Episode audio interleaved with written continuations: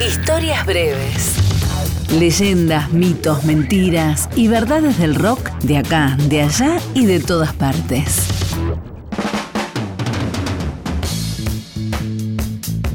El 17 de diciembre de 1977, Elvis Costello se presentaba en Saturday Night Live.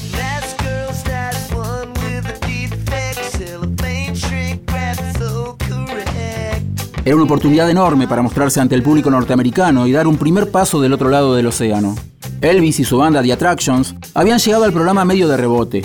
El número de esa noche debían ser los Sex Pistols, pero algunos problemas con la visa de su manager, Malcolm McLaren, hicieron imposible la llegada de los Pistols a tiempo para el programa. Es por eso que Pete Thomas, el baterista de los Attractions, salió a escena con una remera con la inscripción Gracias Malk.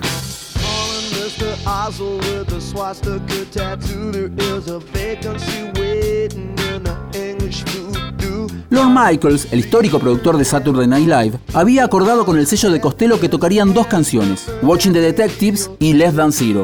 Pero Elvis quería tocar Radio Radio, una crítica a los arreglos entre las discográficas y los medios de difusión. Less Than Zero era una diatriba contra Oswald Mosley, el líder de la ultraderecha británica. Para Costello no tenía sentido tocar una canción sobre un tema tan inglés en la TV norteamericana. Cuando salieron al aire, la banda empezó a tocarles Dan Zero.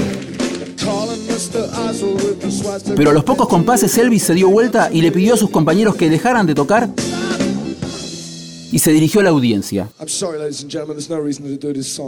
Lo siento, señoras y señores, pero no hay razón para hacer esta canción aquí. Se dio vuelta una vez más y le ordenó a sus compañeros, toquen Radio Radio.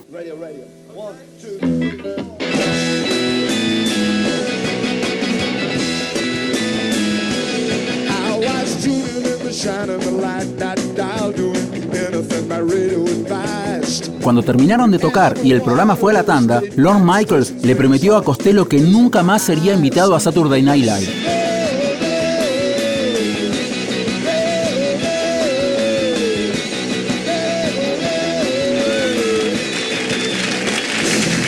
La prohibición de Costello fue revocada recién en 1989.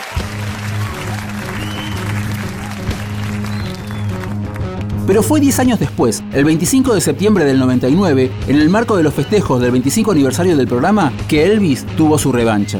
Mientras los Beastie Boys arrancaban con su hit Sabotage, Elvis Costello irrumpió en el escenario, le sacó el micrófono a Adam Horowitz y volvió a decir a los millones que estaban mirando la tele ese sábado a la noche. Lo siento señoras y señores, pero no hay razón para hacer esta canción aquí. Contó cuatro y arrancaron con Radio Radio.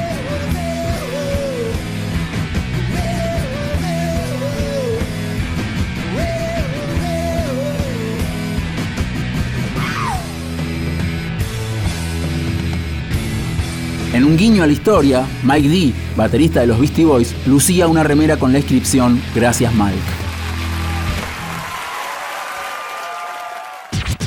Historias breves. Texto e informe Leo Acevedo. Edición Ignacio Guglielmi. Una producción del área de medios digitales de Radio Nacional.